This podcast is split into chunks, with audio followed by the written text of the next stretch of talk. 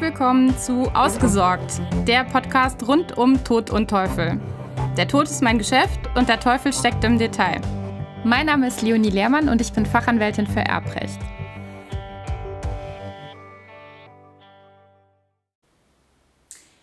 Heute habe ich mir mal wieder einen Interviewpartner eingeladen. Und zwar ist mir aufgefallen, dass mir in letzter Zeit häufiger das Thema Elternunterhalt in irgendeiner Form untergekommen ist und ich danach gefragt worden bin. Das habe ich zum Anlass genommen, mir einen Experten auf dem Gebiet Elternunterhalt zu suchen. In diesem Fall Herrn Rechtsanwalt Philipp Sontowski, der mit, seiner, mit seinem Büro in Mainz sitzt und ähm, ja, ihn einfach mal danach zu befragen, was es denn damit so auf sich hat, was es zu beachten gibt und so weiter und so fort. Zunächst einmal herzlich willkommen bei mir im Podcast, Herr Sontowski. Vielen Dank, dass Sie sich die Zeit genommen haben, heute mir zur Seite zu stehen. Vielen Dank, ich freue mich auch sehr. Gut, gehen wir doch direkt mal in die Vollen. Die Grenze für Einkommen bzw. die Unterhaltspflicht, die dadurch ausgelöst wird, ist heraufgesetzt worden auf ein Einkommen von 100.000 Euro für das Kind, das gegebenenfalls zum Elternunterhalt verpflichtet ist. Spielt denn auch mein sonstiges Einkommen eine Rolle oder mein, mein sonstiges Vermögen? Ja, in der Tat gibt es jetzt seit diesem Jahr das Angehörigenentlastungsgesetz und man hat diese 100.000 Euro Grenze man muss sich aber überlegen, diese 100.000 Euro Grenze ist wirklich nur dafür relevant, ob ich Unterhalt zahlen muss. Also quasi ab wann Unterhalt gezahlt wird. Der Unterhalt selbst wurde aber nicht verändert. Das heißt, es ist tatsächlich das gesamte steuerrechtliche Einkommen maßgeblich für diese 100.000 Euro, denn das Gesamteinkommen nach Steuerrecht wird angeschaut bedeutet beim Selbstständigen der steuerrechtlich ermittelte Gewinn und beim Arbeitnehmer der Überschuss der Einnahmen über den Werbungskosten. Und wenn diese Grenze überschritten ist, kommt man in die ganz normale Unterhaltsberechnung und muss das prüfen. Bedeutet aber wirklich, das Gesamteinkommen ist maßgeblich, also auch Kapitaleinkünfte, Vermietung und Verpachtung, alles, was ebenso in der Steuererklärung landet. Was jetzt erstmal für diese diese Grenze nicht maßgeblich ist, ist zum Beispiel das Vermögen. Das spielt da keine Rolle. Das kann dann aber später beim Unterhalt durchaus eine Rolle spielen. Mhm, also das, da wollte ich nochmal explizit mhm. drauf eingehen, weil ich das so erstaunlich und eigentlich auch ehrlicherweise himmelschreiend ungerecht finde, dass man theoretisch ja zehn Immobilien haben könnte. Wenn man aber nur nicht über diese 100.000 Euro Einkommen kommt, dann ist das alles kein Problem und ich bin nicht unterhaltspflichtig. In der Theorie schon. Momentan funktioniert das so, es wurde eben im Gesetz verankert, dass der, dieser Unterhaltsanspruch, der wird ja von den Sozialämtern in der Regel übergeleitet und geltend gemacht, wenn eben die Eltern pflegebedürftig sind. Und der wird zuerst einmal vermutet, man verdient weniger als 100.000 Euro. Und wenn irgendwie Anhaltspunkte bestehen, dass es ähm, nicht der Fall ist, dass man mehr verdient, dann wird man da eventuell herangezogen. Aber das Vermögen spielt per se keine Rolle. Also in der Theorie könnte man viele Immobilien besitzen und wenn man daraus nicht genügend Einkünfte erzielt, nicht über diese 100.000 Euro kommt, wäre man aus dem Schneider. Das ist natürlich ungerecht, wenn man eigentlich in der Lage wäre, durchaus erheblichen Unterhalt zu zahlen. Das stimmt natürlich. Mhm. Ähm, Immer wieder kommt auch die Frage nach dem Ehepartner oder nach dem Lebenspartner auf. Spielt der bei der Bemessung eine Rolle? Also teilweise, da muss man ein bisschen differenzieren. Für diese Frage, ob Unterhalt gezahlt wird, also diese 100.000 Euro Grenze, ist das tatsächlich irrelevant. Das einzige Kriterium ist da, verdiene ich als unterhaltspflichtiges Kind diese 100.000 Euro nach Steuern. Wie viel mein Ehepartner da verdient, ist genauso egal wie das Vermögen. Wenn ich aber einmal in dieser Unterhaltspflicht drin bin und dann geschaut wird, wie viel Unterhalt tatsächlich geschuldet ist, da ist dann auch der Ehepartner maßgeblich. Da kann es dann tatsächlich sein, denn wenn man den Unterhalt selbst berechnet, das ist nach den allgemeinen unterhaltsrechtlichen Grundsätzen, das heißt, es spielt eine Rolle, wie ist denn der Bedarf und die Bedürftigkeit des, Unterhalts, ähm, des Unterhaltsberechtigten bedeutet, wie viel braucht er tatsächlich und wie viel hat er selbst und nach der Leistungsfähigkeit des Unterhaltspflichtigen. Das heißt, wie viel kann ich von diesem fehlenden Bedarf tatsächlich leisten. Wenn ich jetzt einen Ehegatten habe, könnte es, das ist ein bisschen komplexer, könnte es dazu kommen, dass man sagt, man ist leistungsfähiger. Man kann tatsächlich mehr leisten, weil eben der Ehegatte einen Beitrag zum eigenen Familienunterhalt leistet. Und deshalb kann das tatsächlich sein, dass sich das dann auswirkt auf die Höhe des Unterhalts. Aber nochmal, ob ich Unterhalt zahlen muss, das ist ähm, da irrelevant. Hm. Aber wenn ich im Bereich einer Unterhaltsverpflichtung bin nach meinem Einkommen, dann könnte es an der Stelle schon mal Sinn ergeben, sich mal beraten zu lassen, was den Ehepartner auch betrifft oder die Gesamt, Gesamteinstufung der Leistungsfähigkeit dann. Ja, auf jeden Fall. Das ist dann auch etwas komplex und selbst wahrscheinlich gar nicht so richtig zu überblicken. Mhm. Ich denke, die Auskunft, ähm, das ist ja noch weitestgehend nach steuerrechtlichen Gesichtspunkten. Wenn man seine Einkommensteuererklärung ähm, selbst macht, kennt man sich vielleicht ganz gut aus oder muss das eben mit seinem Steuerberater mal besprechen. Da kann man dann auch eventuell ja abschätzen, ob man über die 100.000 gelangt oder nicht. Wenn es dann aber so ist, dass man diese Grenze überschreitet, ist man voll im Unterhaltsrecht. Und da ist zum einen ähm, immer der Einzelfall irgendwie maßgeblich. Es ist sehr schwer, da pauschale Angaben zu machen. Und das ist auch ein Gebiet, das sich durch die Rechtsprechung immer weiterentwickelt. Das heißt, das kann man selbst kaum überblicken und ja, sollte dann vielleicht mal schauen, dass man das mal überprüfen lässt, wie das denn tatsächlich aussieht. Wenn jetzt noch Geschwister vorhanden sind, trifft es dann alle Kinder gleichmäßig oder wie ist das? Ja und nein. Es trifft alle Kinder. Ähm, die Kinder sind da gleichrangig haftend, aber natürlich nur, wenn sie auch jeweils diese 100.000 Euro überschreiten. Also wenn man jetzt mehrere Geschwister hat, einer ist auch über die 100.000 Euro Grenze, das andere Geschwisterkind nicht. Dann haftet man nur mit diesem Geschwisterchen, sage ich mal, zusammen, das über diese 100.000 Euro kommt. Dann aber nicht absolut gleichrangig, also es ist jetzt nicht wie im Erbrecht, wo ich irgendwie feste Quoten habe, sage ich mal, sondern dann auch wieder nach der Leistungsfähigkeit. Das heißt, grob vereinfacht gesagt, in dem Verhältnis, wie man in der Lage ist, dann den offenen Bedarf zu decken. Ach, aber das führt mich jetzt zu einer Frage, die ich mir so noch gar nicht überlegt habe. Mhm. Nämlich, äh, jetzt mal gesetzt den Fall, der eine liegt deut, also weit über den 100.000 Euro und ist aus sich heraus eigentlich schon ja, sehr vermögend mhm. und der andere ist knapp drüber. Würde das dann trotzdem noch dazu führen, dass auch der, der nur knapp drüber ist, noch herangezogen wird? Oder kann es dann auch sein, dass der eine voll haftet? Also es, es ist auch denkbar, dass der eine voll haftet. Ähm, muss man sich aber tatsächlich im Einzelfall da mal genau angucken. Grundsätzlich haften dann beide. Es mhm. kann auch sein, dass dann einer 90% haftet und einer 10% Das ist nicht ganz ausgeschlossen, muss man im Einzelfall mal gucken, ähm, wie das dann ist. Aber man kann sich freuen, wenn man, einen, äh, wenn man Geschwister zur Verfügung hat, die noch mehr verdienen als, als man selbst. Ja. Ähm, Habe ich denn auch irgendwie die Möglichkeit, noch diese Zahlung von Elternunterhalt zu beeinflussen? Ja, schon. Das, äh, das kann man schon. Auch da muss man wieder so ein bisschen differenzieren. Diese 100.000 Euro, das ist tatsächlich hopp oder top. Also wenn ich bei 101.000 Euro bin, habe ich ein bisschen Pech gehabt. Bei 99.000 Euro habe ich dementsprechend Glück gehabt. Wenn man jetzt, äh, man ist Selbstständiger, kann man das ja vielleicht auch manchmal ein bisschen steuern oder sieht zumindest ein bisschen, wo die Reise hingeht und drückt ein bisschen auf die Bremse. Das kann man sich natürlich überlegen, da kann ich aber als Familienrechtler natürlich ähm, wenig Tipps zu geben. Aber wenn man dann tatsächlich im Unterhalt drinsteckt, da kann man auch was tun, zumindest wenn man noch relativ früh dran ist, würde ich sagen. Denn der Unterhalt, ähm, habe ich ja eben schon mal gesagt, ist dann irgendwie von der Leistungsfähigkeit abhängig. Das heißt, was kann ich tatsächlich aufbringen? Und da kann man sich überlegen, manche Kosten, die man selbst hat, werden auch unterhaltsrechtlich anerkannt. Also man hat so, man kann salopp sagen, der Tipp beim Elternunterhalt ist so ein bisschen Kinder kriegen, Häuser bauen. Ja, da hat man viele Ausgaben, hohe Kostenpunkte, die aber auch, ähm, wenn man das richtig anstellt, dann auch angerechnet werden und dann die Pflicht gegenüber den eigenen Eltern mindern kann. Mhm. Werden Schulden eigentlich angerechnet in irgendeiner Form?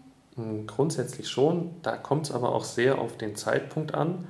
Da muss man ein bisschen aufpassen denn Schulden können angerechnet werden, zum Beispiel jetzt ein Darlehen für einen Hausbau oder auch wenn ich mir ein neues Auto anschaffe oder ähnliches. Ein Problem kann das aber sein, wenn ich schon von der Unterhaltspflicht weiß. Wenn ich schon Kenntnis habe, also vielleicht war sogar schon die Überleitungsanzeige vom Sozialamt da oder das Auskunftsverlangen zumindest, dann könnte es zumindest fraglich sein, ob mir diese Schulden ganz abgezogen werden von meinem monatlichen Einkommen. Denn man könnte ja argumentieren, ich wusste ja, dass Elternunterhalt auf mich zukommt und deshalb ist das nicht so ganz heranzuziehen. Da muss man sich auf jeden Fall den Einzelfall genau angucken. Ähm, ich würde dann nicht dazu raten, einfach wild Schulden aufzunehmen, sondern das muss man dann mal unterhaltsrechtlich prüfen. Also zumindest, wenn ich, wenn ich weiß, da kommt Elternunterhalt auf mich zu, ähm, dann muss man mal genau gucken, was kann ich da machen, was sind da so die konkreten Optionen und nicht einfach äh, ja, das ganze Geld rausschleudern, sage ich mal. Mhm. Schlimmstenfalls könnte einem wieder etwas hinterher fiktiv raufgerechnet werden oder eben nicht abgezogen werden. Ja. Jetzt haben wir ja immer mal wieder auch das Thema, dass Kinder zum Elternunterhalt herangezogen werden sollen, die schon seit Jahren und Jahrzehnten keinen Kontakt mehr zu dem betreffenden Elternteil haben, wo mhm. vielleicht sogar der Elternteil selbst mal irgendwann eigenen Unterhaltsverpflichtungen nicht nachgekommen ist, habe ich dann trotzdem noch die Verpflichtung, Elternunterhalt zu zahlen? Auch das kommt so ein bisschen drauf an. Grundsätzlich habe ich diese Pflicht. Das ist einfach ähm, Unterhalt unter Verwandten. Aber es gibt da durchaus die Möglichkeit der sogenannten Verwirkung. Und ja, das hat auch die Rechtsprechung viel beschäftigt. Da ist vieles bis zum BGH gekommen, eben mit solchen Fällen, dass ähm, da irgendwie mal ein Kontaktabbruch war oder zum Beispiel auch kein Unterhalt gezahlt wurde. Da muss man sich aber auch den genau, genauen Einzelfall anschauen. Jetzt äh, mit Ihrem Beispiel, ich habe irgendwie keinen Kontakt mehr und damals wurde auch kein Unterhalt gezahlt vom sage ich jetzt mal, Vater oder der Mutter, da sind die Chancen gar nicht schlecht, muss ich sagen, dass man in so eine Verwirkung kommt. Aber jetzt nur ein Kontaktabbruch selbst oder nur, dass kein Kontaktabbruch besteht, reicht für sich genommen eigentlich nicht. Sondern da muss man mal genau schauen. Das Gesetz gibt da ein paar Punkte vor, wann der Unterhalt verwirken kann oder zumindest teilweise verwirken kann. Und wenn jetzt so etwas zusammenkommt, wie dass Unterhaltspflichten verletzt wurden, und dass auch so ein Kontaktabbruch da war, dann lohnt es sich auf jeden Fall mal genauer zu schauen, ob man da vielleicht rauskommt. Man kommt nicht immer aus der ganzen Verpflichtung raus, sondern dann kann es sein, dass nur noch, ja, soweit es der Billigkeit entspricht, Unterhalt zu zahlen ist. Das ist natürlich eine wachsweiche Formulierung, die da im Gesetz steht, aber in Extremfällen kann auch der Unterhalt dann ausgeschlossen sein. Da muss man aber auch ein bisschen warnen, gerade beim Kontaktabbruch. Da reicht ja wie gesagt nicht der Kontaktabbruch selbst, sondern es kommt so ein bisschen auf die Ursache drauf an. Warum ist das so geschehen, dass da jetzt jahrelang kein Kontakt mehr war? War das vielleicht in der Kindheit? Sind da irgendwelche Kränkungen oder sonst was hervorgegangen? Und da muss ich den ja, etwas herzlosen Rat geben, wenn es so ist, dass da lange kein Kontakt war, sollte man zumindest einmal vorher mit dem Anwalt sprechen, bevor man den Kontakt wieder aufbaut. Denn sonst könnte man sich im Bereich der Verzeihung befinden und dann kann es schnell sein, dass so ein verwirkter Unterhaltsanspruch plötzlich wieder auflebt. Also ja, das muss man sich natürlich ähm, gut überlegen. So ein, eine intakte Familie ist äh, natürlich grundsätzlich mehr wert, aber das muss man vielleicht dann einmal prüfen lassen und sich überlegen, kann mir das jetzt hinten raus dann einen Elternunterhaltsanspruch bescheren. Wo wir gerade beim Thema Prüfen lassen sind. Wann bietet es sich denn an, sich da wirklich Unterstützung zu holen und habe ich denn überhaupt gute Chancen, mich gegen die Inanspruchnahme auf Elternunterhalt irgendwie zu wehren? Also grundsätzlich schon. Es ist natürlich so, wenn ich jetzt ein steuerrechtliches Einkommen von 200.000 Euro oder aufwärts habe und jede Menge Geld zur Verfügung habe, wird es schwer zu sagen, man muss gar keinen Unterhalt zahlen. Da hat man nicht die allerbesten Chancen, aber vielleicht kann man dann auch bei der Unterhaltshöhe so ein bisschen was machen. Was eben wichtig ist, dass man den richtigen Zeitpunkt so ein bisschen erwischt. Es ist dann immer ein bisschen schade, wenn das äh, Kind schon in den Brunnen gefallen ist, wenn vielleicht sogar die Ansprüche schon übergeleitet sind und man sogar schon in der konkreten Berechnung des Unterhalts ist, weil man da etwas weniger Gestaltungsspielraum hat. Das heißt, wenn es irgendwie absehbar ist, und eben nicht erst bei der Anfrage des Amtes mit der, mit der Überleitung, sondern ich weiß, mein Elternteil kommt jetzt bald ins Pflegeheim und die Ersparnisse werden knapp, das Vermögen des Elternteils wird knapp. Da lohnt es sich dann schon, mal den ähm, Gang zum, zum Familienrechtsanwalt zu gehen und einfach mal ein relativ unverbindliches ähm, Beratungsgespräch führen und sagen, hier, so sieht es aus, was sind denn meine Möglichkeiten? Und dann kann man mal genau gucken, was ist denn so der Gestaltungsspielraum, kann da vielleicht noch an ein paar Stellschrauben etwas drehen. Hm. Apropos, das war jetzt auch nochmal ein interessantes Stichwort, denn die Situation höre ich ja wirklich, wirklich oft, dass ähm, gerade durch so einen Umzug in ein Seniorenheim beispielsweise mhm. dann eine Wohnung auf der einen Seite, die vielleicht bisher im Eigentum oder ein Haus sogar, das im Eigentum des betreffenden Elternteils steht oder stand, dass das dann frei wird, mhm. sozusagen aufgegeben wird und sich dann die Frage stellt, muss ich das jetzt erstmal einsetzen, bevor ich irgendwie überhaupt in, im Thema Elternunterhalt sein kann? Oder wie ist denn das? Also eigentlich muss man ja als Elternteil, glaube ich, erstmal das eigene aufbrauchen, bevor da überhaupt was kommen kann, oder? Ganz genau, das ist ein ganz wichtiger Punkt. Grundsätzlich muss der ja, man hat so den Selbstbeschaffungsgrundsatz, sage ich mal. Ich muss selbst für mich zurechtkommen, bevor jemand anderes für mich zahlen muss.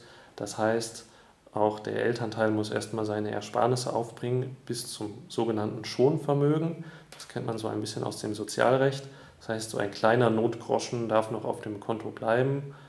Man kann vielleicht so von 5000 äh, Euro ähm, ausgehen, das könnte man zumindest vertreten, muss man im Einzelfall aber mal gucken. Und eine selbstgenutzte Immobilie ist grundsätzlich auch schon Vermögen.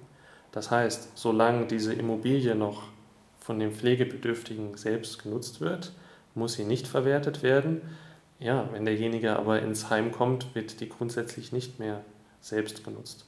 Und da muss man dann tatsächlich mal genau prüfen, was sind denn jetzt so meine Möglichkeiten, um aus der Nummer irgendwie rauszukommen, dass nicht das Haus verwertet werden muss. Da ist dann ähm, schon so ein bisschen Obacht geboten und da sollte man sich wirklich gut beraten lassen, um da nicht irgendeinen Fehler zu begehen, der einem später teuer ähm, zu stehen bekommt. Ist auch eine kleine Schwierigkeit, was ähm, Schenkungen angeht. Das wurde zwar jetzt auch etwas entschärft durch das ähm, Angehörigenentlastungsgesetz, aber man kann auch nicht vereinfacht sagen, dass derjenige, der Unterhalt braucht, sich einfach alles wegschenkt und dann eben nichts mehr hat und das Sozialamt tätig wird, da gibt es dann unter Umständen den sogenannten Schenkungswiderruf. Das heißt, da kann dann auch das Sozialamt Schenkungen eventuell zurückverlangen und dann ist das Vermögen wieder da. Aber auch das muss man sich im Einzelfall genau anschauen und kann da, kann da schwer pauschal was zu sagen. Mhm. Ja, spannendes Thema, das Sie da beackern, Herr Sontrowski. Haben Sie von Ihrer Seite aus noch Anmerkungen, was Ihnen wichtig ist, nochmal zu erwähnen zum Thema? Ich glaube, dass, äh, das Wesentliche haben wir besprochen. Mhm. Also beim Elternunterhalt, was mir noch ein bisschen wichtig ist, viele Mandanten, die ich bei mir habe, sind dann schnell in der Position, dass sie sich irgendwie rechtfertigen möchten, warum man jetzt überhaupt eine Beratung sucht zum Elternunterhalt. Man möchte nicht so als das undankbare Kind dastehen. Ich wurde damals ja auch unterstützt und jetzt will ich vermeintlich nicht zahlen da muss man sich ein bisschen von frei machen, denn der Elternunterhalt, der ist ähm, rechtspolitisch ja, durchaus diskussionswürdig, sage ich mal. Das ist auch schon lange so.